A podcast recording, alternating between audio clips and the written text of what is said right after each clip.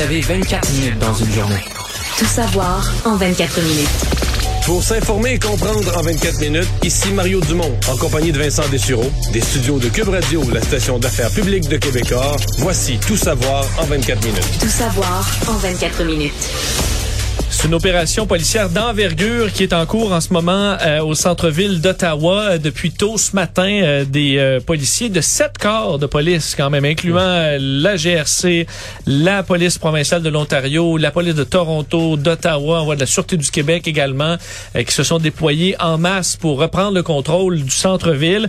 Opération qui a commencé quand même hier soir avec le déploiement de plusieurs policiers dans des points de contrôle un peu partout à travers la ville. 100 points de contrôle pour empêcher que quiconque s'approche du centre, ce qui était nécessaire, parce que s'il arrive toujours des, des renforts, des renforts, euh, d'autres manifestants, t'en sortira jamais. Alors, on voulait sécuriser ce secteur-là pour ensuite avoir vraiment la liberté d'intervenir tranquillement euh, au centre-ville. Le point de presse de la police d'Ottawa euh, du nouveau chef Bell faisait état pour l'instant de 70 arrestations au moment où l'on se parle.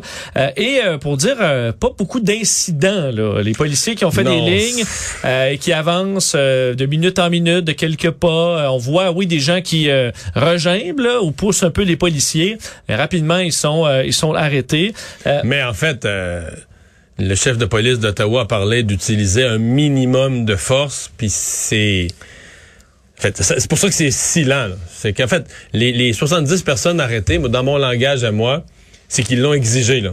Oui, ben oui, euh, parce que Mario, on nous disait là sur place, admettons que tu es dans ton camion là, et que les, policiers, ils sont rendus à toi là. T'es illégal de toutes les façons. Ouais, ouais, il y a eu des décrets, t'es illégal au possible depuis 20 jours que t'es illégal, euh, et on te t'offre encore la possibilité de dire là, on va entrer puis on va on va on va t'arrêter là, là là. Euh, mais si tu veux, allume, ouvre, allume ton moteur, va-t'en chez vous puis tu aucune conséquence. Là. La rue, on a gardé une rue ouverte pour toi, prends part par là, puis tu vas sortir maintenant, puis tu es à la maison tantôt. Là. Euh, et là, les gens s'objectent, puis se font arrêter. Donc là, euh, écoute, euh, pousser le bouchon non, pas même, mal. Même les manifestants à pied, euh, quand on les quand on les pousse, je veux dire, la police fait tout tout, tout pour avancer lentement. C'est qu'à un moment donné, il y en a qui décident, bon, mais c'est là, je me fais arrêter, je me bats avec un policier. Mais... Exact. On en a vu là, qui essaie de s'accrocher. Euh, voit les images d'un euh, homme qui était dans son véhicule et les policiers, tout simplement, juste casser la vitre là, pour. Euh, ouais, il pensait que les portes barrées étaient. Il était protégé, mais non, le policier a juste cassé la vitre et l'a arrêté.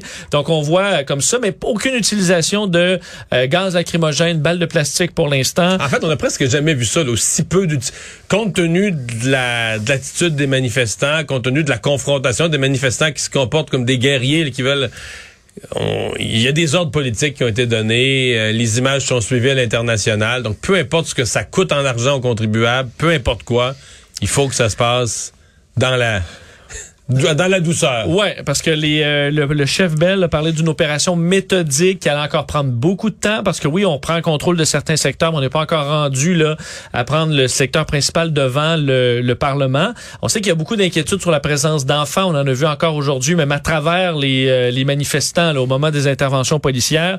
Alors ça amène plus de prudence auprès des euh, auprès des policiers.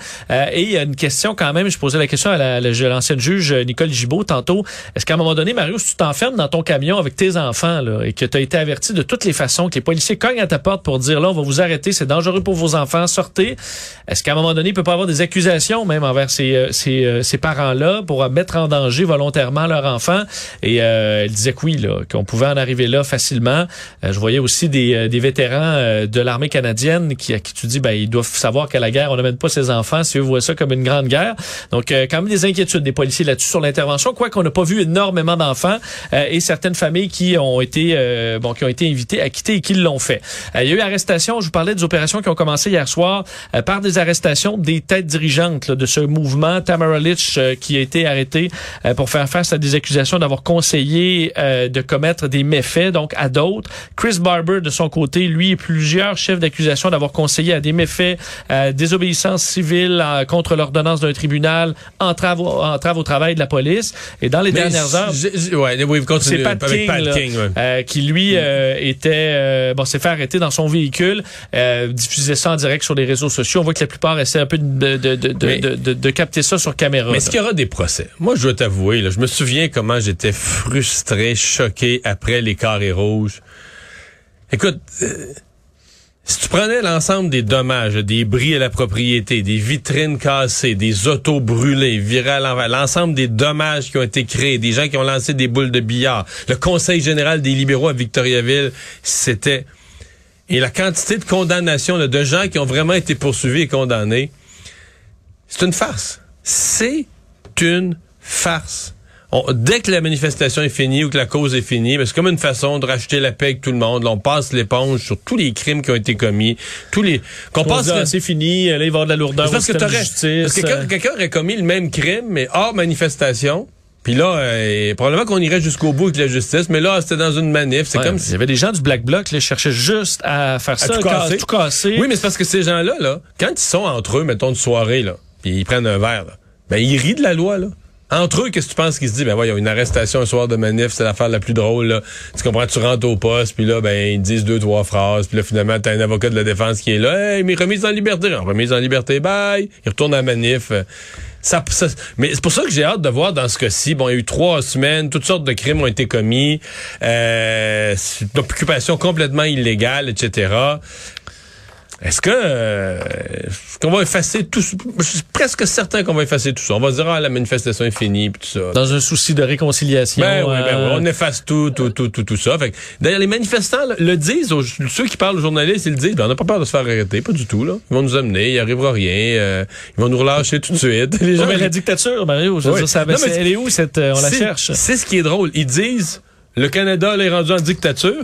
Et eux-mêmes, la phrase d'après, disent, ben, on est au Canada, je veux dire, on, va se faire- de on- suite. on va se faire arrêter, on va être libéré dans l'heure d'après. Euh, Il se passera rien. Je, je vois un petit peu de contradiction, ouais. euh, ici. Donc, euh, on s'attend à ce que ça se poursuive pendant plusieurs heures au courant de la nuit, possiblement aussi, parce que l'opération avance. D'ailleurs, on voit là, quand même une ligne policière en ce moment plus dense, là, qui cherche à avancer à travers euh, les, les manifestants. On a commencé des remorquages aussi. La police d'Ottawa qui confirmait plus de 20 euh, euh, véhicules qui avaient été remorqués. Donc ça, c'est quand même assez long aussi. Des véhicules très lourds qui euh, dont on n'a pas le propriétaire. C'est plus compliqué aussi. Là. On a le, euh, le, le, le- frein à main et compagnie. Tout ça, tout, tout ça est enclenché. Donc c'est que ça demande quand même un peu de temps euh, et ce sera en cours. Alors à surveiller. C'est une opération qui n'est pas terminée. Euh, D'ailleurs là-dessus, Mélanie Joly, la ministre des Affaires étrangères, aujourd'hui a, a- a commenté le dossier, disant se préoccuper de l'ingérence étrangère dans ce bon dans ce- cette série de convois, de cette campagne d'information. D'où vient-elle? Euh, Le financement, d'où vient-il?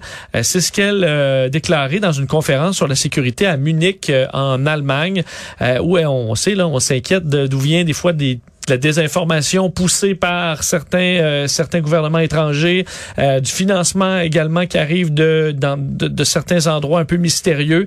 Il y a aussi au sein des, du convoi des camionneurs des éléments qui sont extrêmement préoccupants et qui ont conduit à des accusations criminelles, en particulier à la frontière des États-Unis.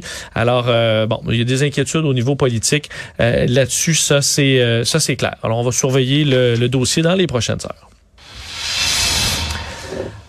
La troisième dose de vaccin est euh, maintenant disponible pour les 12-17 ans. Si vous êtes un parent d'un jeune de cet âge-là, vous êtes peut-être demandé dans les derniers mois, là, est-ce que ça arrive, la vaccination, la troisième et- dose? Je suis perdu un peu, là. Euh, Le plus longtemps que ça puisse faire pour ceux-là qui aient la deuxième. Il y en a qui ont pu l'avoir. Qui ont pu l'avoir avant les fêtes? Euh, 12 oui, à le 17. six mois, oui. euh, je pense, oui, je pense que ça Ouais. arrivait même, ouais. euh, Donc, depuis- on arrive là, là. OK. Ouais, à l'automne et euh, ouais, on arrive là, les jeunes de 12 à 17 ans qui pourront prendre leur, enfin qui peuvent prendre leur rendez-vous euh, donc dès demain pour leur troisième dose, décision qui fait suite à un avis du comité sur l'immunisation du Québec. Pourquoi du délai?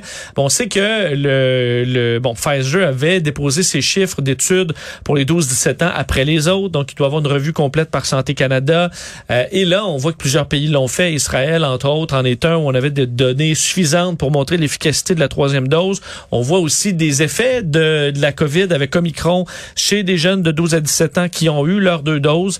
Euh, entre autres, et on sait, là, il y a un rappel quand même important, euh, la plupart des 12-17 ans vont s'en tirer plutôt bien, euh, sont pas hospitalisés. Par contre, il y a des cas de COVID longue, hein, des jeunes qui sont aux avec des problèmes pulmonaires, des problèmes assez variés euh, sur le long terme par après. Alors pour s'éviter ça, on doit aller chercher la troisième dose. Le comité sur l'immunisation du Québec recommande le vaccin Pfizer. On sait que Moderna, on l'a mis de côté pour les jeunes en raison d'un taux plus élevé, légèrement plus élevé de myocardite. Euh, donc c'est, euh, vous pourrez aller sur Clic Santé pour avoir votre vaccin. il devrait pas avoir trop de problèmes à avoir un rendez-vous. Non, parce que tu as vécu euh, Je suis aujourd'hui le centre de aujourd'hui. Je vaccination. suis allé aujourd'hui. Euh, Le centre, de- le centre des congrès, évidemment, c'est immense comme centre de vaccination. Et euh, mais j'étais allé quand même pour ma deuxième dose. J'étais allé au même endroit. Puis euh, ça, ça devait être fin juin, mi-juin, mi-juin. Il y avait du monde là. Ça roulait parce que c'est tellement immense l'endroit, mais je pense qu'ils faisaient rentrer les gens par coup de trois. Ils, ré- ils ré- réunissaient un groupe de 300 puis ils faisaient passer ça par coup de 300. tu sais. C'était fluide, fluide avec bien du monde là. Là aujourd'hui. euh, On t'attendait à toutes les étapes. Là. Ouais, ouais, ouais, ouais, ouais, ouais, ouais. C'est, écoute, il vérifie, tu sais, j'avais mon sel avec mon rendez-vous, il vérifie même pas l'heure du rendez-vous, là. Dire, à la limite, tu t'inventais, tu y vas, puis tu dis j'ai un rendez-vous, puis t'en Ouais. as pas, je pense que ça rendra même pas compte que t'as pas de rendez-vous, là. Je veux dire, ils vont dire, allez vous faire vacciner. Sais, Parce Et- que moi, j'étais du côté du stade olympique, puis écoute, il y a personne, personne, beaucoup, beaucoup d'employés. Euh, ça, on va être rendu à réduire le nombre d'employés parce que des fois, il y avait 10 kiosques, puis il y a juste moi, là. Mais là, il y avait Ils du monde, dans 10 le sens que peut-être pendant que je me faisais vacciner, il y en avait peut-être, euh, dans toute la pièce, là, mettons, 8 dans la salle d'attente, 8 en train de se faire vacciner, puis, huit- mais je veux dire, c'est une place où il doit y avoir de la, à l'époque, je pense qu'il devait vacciner euh, 40 personnes à la fois, là. Je veux dire, c'était, Ouais. Mais ça a été 3000 par jour. C'est comme, c'est comme, l'impression, là, c'est comme 500 spectateurs dans le Centre Bell. je, je- comprends. Donc, euh, pas de, non, pas d'hésitation. Ouais. Allez, allez-y. D'ailleurs, au niveau des chiffres aujourd'hui de la COVID, ben, c'est une baisse des hospitalisations à nouveau, moins 68, euh, ce qui amène un total de 1834. Alors, tranquillement, on se dirige vers le 1500 où on devrait se stabiliser selon l'INES. Bilan des, euh, des, des, des décès, 23 et moins 5 aux soins intensifs. D'ailleurs, en Ontario aujourd'hui, parce qu'on surveille toujours l'Ontario, euh, ils ont leur plus forte baisse des hospitalisations depuis le mois de janvier euh, là-bas. Donc, une baisse de 61. Eux, euh, au niveau total d'hospitalisation, c'est moins que le Québec, 1281. Euh, c'est aux soins intensifs, on sait où la situation était plus difficile, 352 lits occupés à moins 4 aujourd'hui. Euh, D'ailleurs, euh, hier, euh, le, le, le, le, le- le médecin en chef de l'Ontario avait indiqué que le pic avait été officiellement atteint de Micron, que c'était derrière eux. Alors, c'est des bonnes nouvelles pour l'Ontario, alors que le docteur Thierry Zotam de, san- de, la, de- de la santé publique est allé faire le point un peu sur la Mais il situation. me semble qu'il y a toujours un peu pessimiste, prudente, de Dr. Tam. Je l'avais jamais entendu aussi, Optimiste, ma foi, ça. positive et optimiste. là. Ouais, optimisme prudent. Et les manifestants vont être contents aujourd'hui de, de, d'avoir du discours du docteur Tam, comme quoi, euh, en raison euh, de l'immunité là, euh, causée par le haut taux de vaccination, par Omicron qui, euh, bon, qui a infecté beaucoup, beaucoup de gens, euh, selon le docteur Tam, nous devrions être capables de gérer la pandémie à l'avenir sans les mesures de santé publique les plus restrictives que nous avons connues.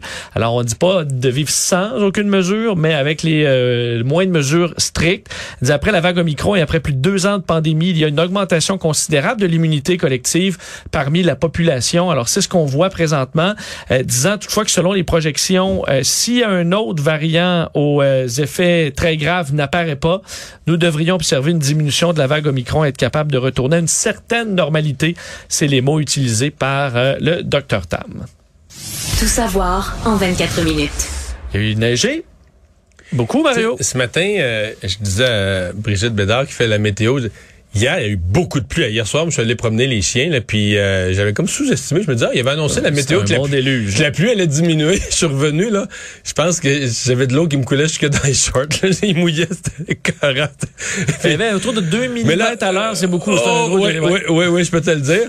Et puis, euh, je, je me dis, si on avait tout reçu en neige, là, euh, on aurait pelleté. On aurait pelleté solide parce qu'il y en est tombé. vrai. En quelques heures, il en a tombé beaucoup. Ce matin, mais c'était de loin, là. On avait, on avait eu une coupe de bordée de neige. Pas de grosse tempête cet hiver, mais c'est le premier matin que sans venir au travail.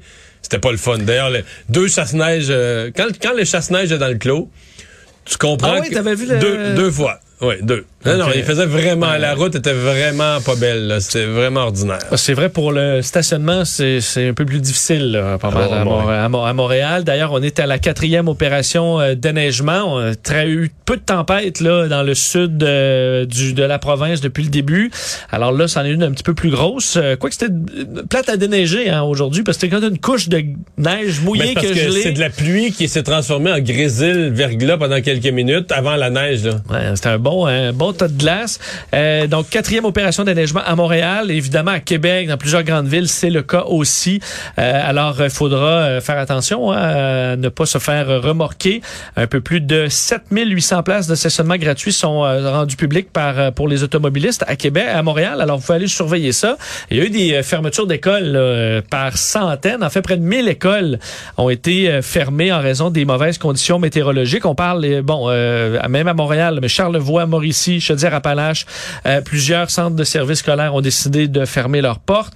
Euh, et euh, on, bon, c'était congé, congé de tempête. Un vendredi. Un vendredi. Parfait ça. Bon, pourquoi pas. Hein, on reviendra, on reviendra lundi.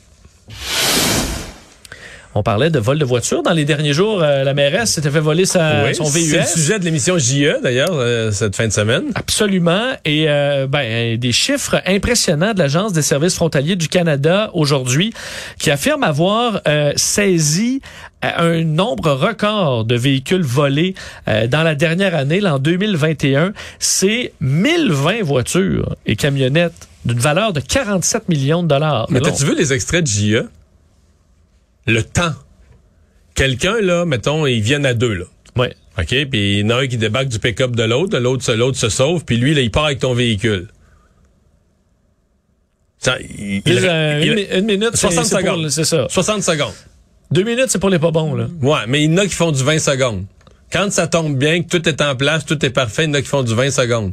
Ça veut dire que celui qui t'a débarqué, toi, tu vas voler le véhicule dans le cours de quelqu'un, celui qui t'a débarqué, là, tu l'as rejoint au stop, là. non, mais Oui. Et là, ça soulève quand même la question des constructeurs automobiles, C'est-à-dire, on paye un véhicule, mettons le, véhicule le plus volé, le CRV, c'est là que des fois, il y a des commandes, Ça prend 50 CRV. Fait que là, les voleurs, ils savent, là, ils ont une commande précise. Ils vont chercher ça. Comme c'est année, ouais, ben, comme c'est un marché, là, un marché économique structuré. Ça en prend 50. Ben, parce que Mario, des capteurs là, pour euh, repérer les AirPods, les, pas les AirPods, mais j'ai les AirTags. Là. J'en ai, là, t'es capable, ça coûte 40 dollars, t'es capable de géolocaliser à, d'à peu près n'importe où. Est-ce que c'est si compliqué de mettre des systèmes un peu plus durs à trafiquer euh, des constructeurs? Mais je sais pas, t'achètes un véhicule, coûte 50 000 40 000 60 000 euh, peux-tu mettre en, dessus, il y a toutes sortes de fonctions, là, tu sais, les volants chauffants, mais tu peux-tu mettre un système qui va être vraiment difficile à voler, là? Peux-tu mettre des ingénieurs qui vont trouver, euh, une puce qu'on va insérer à quelque part à un endroit qui est pas toujours le même, n'importe quel truc, mais que. Est-ce qu'on n'a pas l'impression que pour les constructeurs, ils perdent pas d'argent, là? Ben, ben, si je te chien, je dirais, celle-là, ça va en Afrique, puis eux autres, ils en vendent un autre. Ils en vendent un autre, ben oui. Les compagnies d'assurance sont peut-être moins contentes. Mais c'est l'ensemble, c'est l'ensemble des payeurs d'assurance. C'est ça. C'est l'ensemble des payeurs d'assurance qu'on paye pour les chars, les chars volés. Euh, parce que c'est une augmentation, là, le 1020, là, 45 millions, il faut rappeler que c'est les véhicules saisis, là. Donc, vous imaginez le nombre de véhicules qui passent, euh, entre les mailles du filet. Une augmentation de 25 5 par rapport à 2020. Euh, 816 véhicules qui avaient été saisis à ce moment-là. Ce qui explique la grande montée, c'est entre autres euh, la valeur des véhicules. On sait là, qui, euh, qui a monté. Il y a une rareté des véhicules euh, de sorte que ça vaut son pesant d'or, entre autres, au, Moyen-Orient et en Afrique, où dans certains cas, on vend les véhicules plus du double du prix. Alors, tu as un véhicule usagé qui ici perd énormément de valeur. Tu le prends, tu l'amènes en Afrique, dans certains pays, tu vas recevoir le double.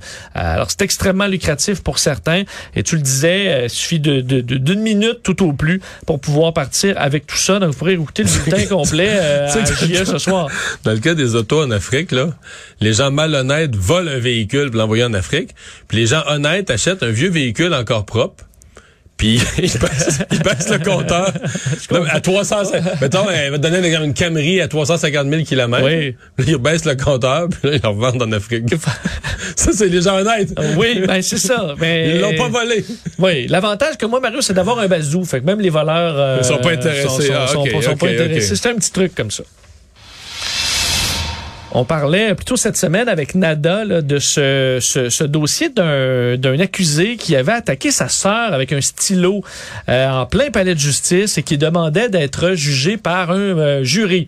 Euh, là, je me semble c'est beaucoup là, un jury pour un dossier où c'est une évidence. Là. Il était devant tout le monde, il a attaqué sa sœur avec un stylo. Euh, ça n'a pas été si long que ça finalement. Le jury qui a rendu un verdict de culpabilité très expéditif concernant cet homme qui avait attaqué en pleine salle d'audience, reconnu coupable armée de voie de fait avec lésion. Euh, lui, euh, donc, il est 12 jurés au procès de Bruno Beauchemin. ça a pris moins d'une heure aujourd'hui pour s'entendre à l'unanimité. Alors, on comprend que les jurés, bon, ben, il est coupable, oui. Ben, après ça, on va, on va de l'avant. le jury numéro 5 a alors déclaré l'individu coupable des deux chefs d'accusation qui pesaient contre lui. Preuve assez évidente contre l'homme de 60 ans, preuve, preuve, preuve accablante. Deux constables spéciaux, une greffière qui sont venus témoigner de l'attaque. Il y avait un enregistrement audio également qui permettait d'entendre la victime crier de douleur. Il y a des photos et compagnie. Euh, lui avait été reconnu coupable déjà en octobre 2020 de voie de fait simple contre sa sœur. Euh, L'accusé la victime qui s'étaient retrouvés dans la même salle d'audience au moment de l'attaque. Tout savoir en 24 minutes. La tension est toujours très élevée euh, en Ukraine et dans le monde, faut dire, en attendant euh, la, suite des choses. Euh, les, les craintes qui sont toujours très élevées entre, puisque des incidents là, entre séparatistes pro-russes, les forces ukrainiennes.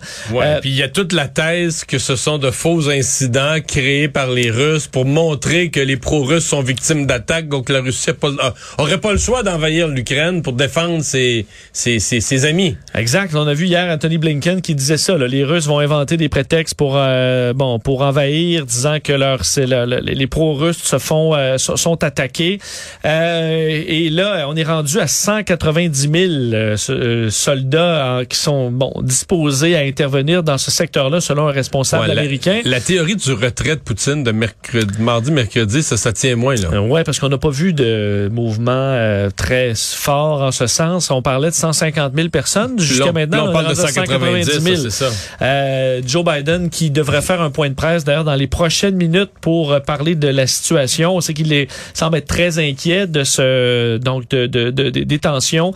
Euh, Vladimir Poutine de son côté accuse l'Ukraine de nourrir le conflit, a constaté ce qu'il appelle une, une, aggravation de la situation euh, dans la région. Et les Jeux de Pékin s'achèvent parce qu'on avait toujours cette idée-là, les Russes déclencheront pas une guerre.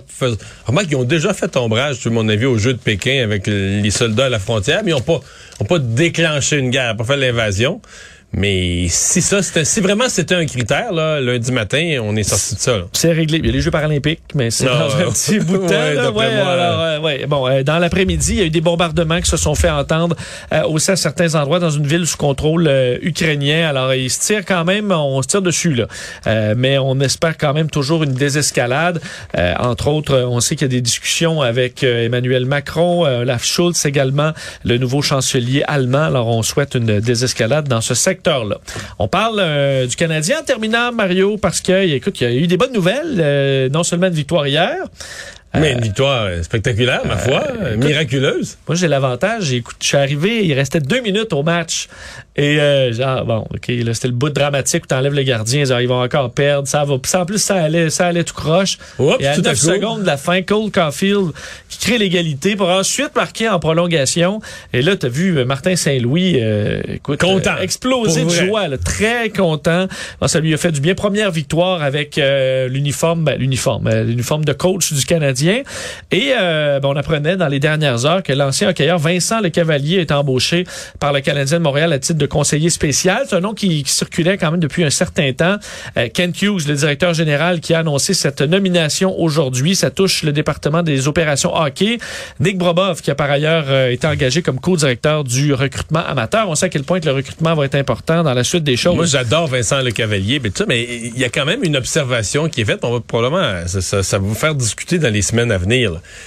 C'est que c'est une gang de chums, hein?